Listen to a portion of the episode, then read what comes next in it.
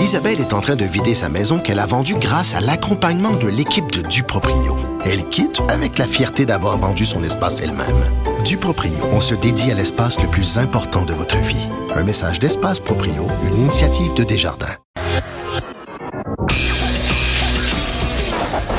On n'est pas obligé d'être d'accord, mais on peut en parler. Sophie Durocher, on n'est pas obligé d'être d'accord. Cube Radio.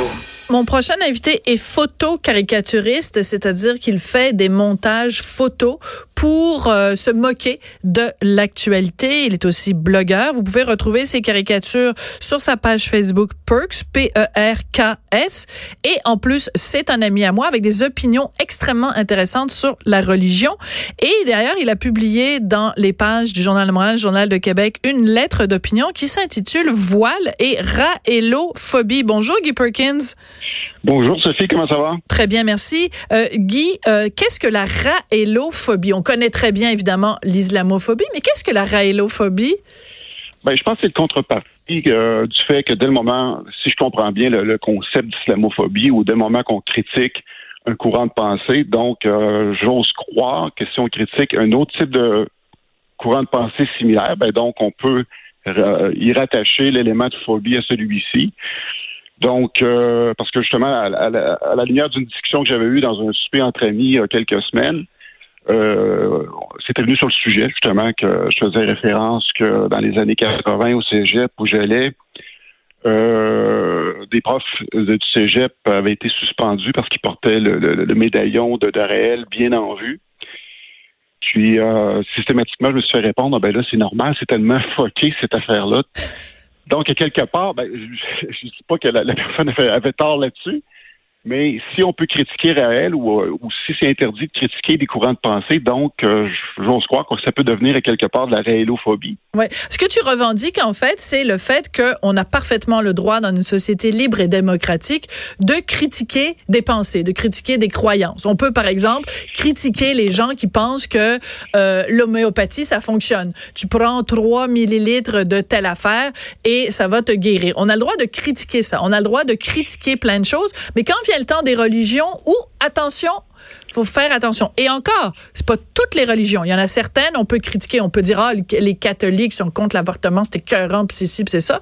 Mais quand vient le temps de critiquer d'autres religions, c'est plus délicat.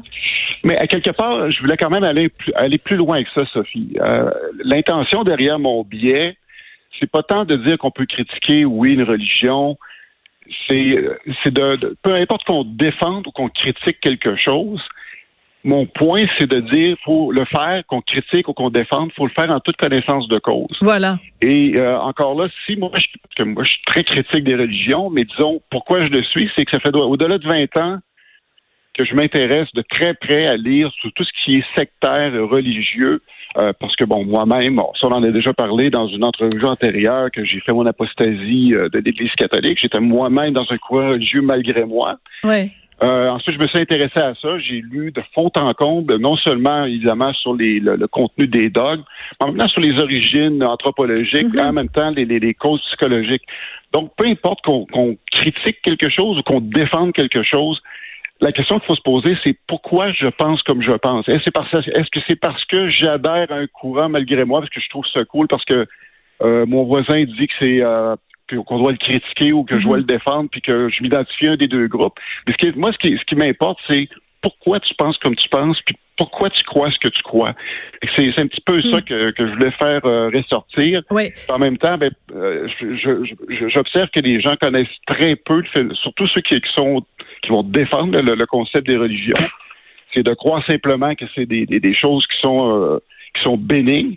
Euh, de, croire que ah, c'est juste une petite superstition, mais les religions, c'est quand même plus que ça. Là. Voilà. Mais ce qui est intéressant aussi dans ton texte, c'est que tu démontres que, bon, par exemple, on peut critiquer euh, les, les Raéliens ou Raël, et en disant, ben, les gens croient à toutes sortes de patentes, là, que l'humanité a été créée par ci et par ça, mais en même temps, si on s'intéresse à d'autres religions, euh, ben, il y a aussi des absurdités ou des croyances un peu bizarres. le buisson ardent, l'Immaculée Conception, euh, l'Arche de Noé.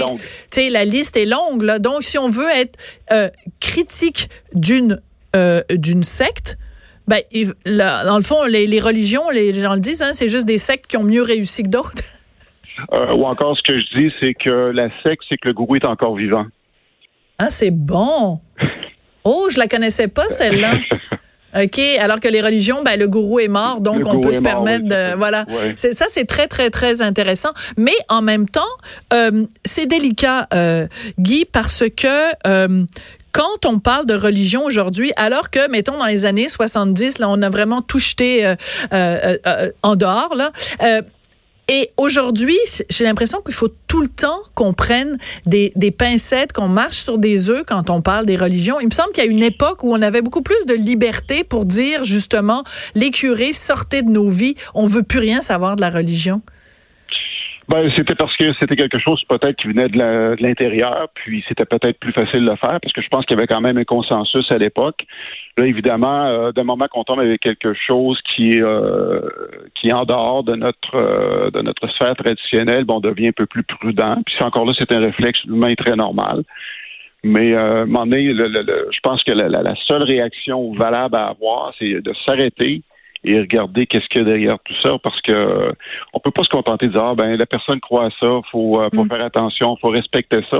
Moi quelque part je trouve ça tellement condescendant, c'est de ça servir à dire ben cette pauvre personne là, elle a ses croyances puis est trop fragile et euh, on, on peut pas la malmener dans, dans ses croyances. Je pense qu'il faut juste inviter les gens à dire regardez ce à quoi vous croyez, allez derrière tout ça parce que dans le fond, si on parlait dernièrement du fameux test des valeurs que le, gouvernement Kakis voulait mettre en place, mais si on faisait un test des valeurs de toute personne qui se considère comme croyante, puis qu'on allait euh, fouiller derrière vraiment, est-ce qu'ils connaissent vraiment ce en quoi ils croient? Hmm, ben, la réponse serait très, très, très. Euh, tu serais surprise à quel point les gens connaissent pas le contenu de leur propre croyance. Ouais. Euh, moi-même, je suis athée, puis souvent j'ai des débats avec ces gens-là, puis je, je pense que j'en connais 100 fois sur leur dogme qu'eux-mêmes peuvent le faire. Le faire. Mais ce que je trouve intéressant, c'est que le point de départ de ton texte, c'est de rappeler en effet qu'à une certaine époque, euh, un signe religieux quand même, qui est de ce gros médaillon que portaient les, les Raéliens, euh, que même ça, à l'école, on disait aux gens, ben, vous avez pas le droit, euh, vous avez pas le droit de le porter. Pourquoi?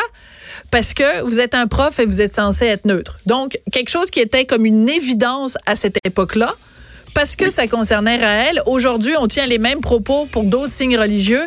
Puis là, tout d'un coup, les gens ils comprennent plus le principe. C'est bizarre, hein? C'est comme une. Parce que c'est parce que c'est le fameux principe de dire ah, ça c'est plus foqué que les autres parce que c'est récent. Euh, les religions traditionnelles bénéficient justement de, tout le, le, fait que c'est occulté par euh, justement la barrière du temps, puis euh, les gens s'interrogent plus. La tradition. Bon, ben écoute, j'imagine que toi, tu iras pas à la, à la messe de minuit dans le temps de Noël non, je vais être occupé à préparer euh, la place pour la visite. Oui, exactement. merci beaucoup, Guy Perkins. Donc, j'encourage les gens à aller sur ta page euh, Facebook Perks, P-E-R-K-S. Vous allez voir, c'est vraiment euh, très rigolo. Vite, vite, vite. D'accord, s'ils veulent en, savoir plus sur ce que j'ai à dire, ils vont me voir le 27 novembre à Mais pourquoi à l'émission de, Marie-Pierre Morin. Absolument. Le thème, c'est la religion. Guy. OK, parfait. Bon, ben c'est comme ça que se termine. On n'est pas obligé d'être d'accord. Puis on se retrouve demain. ben non, lundi.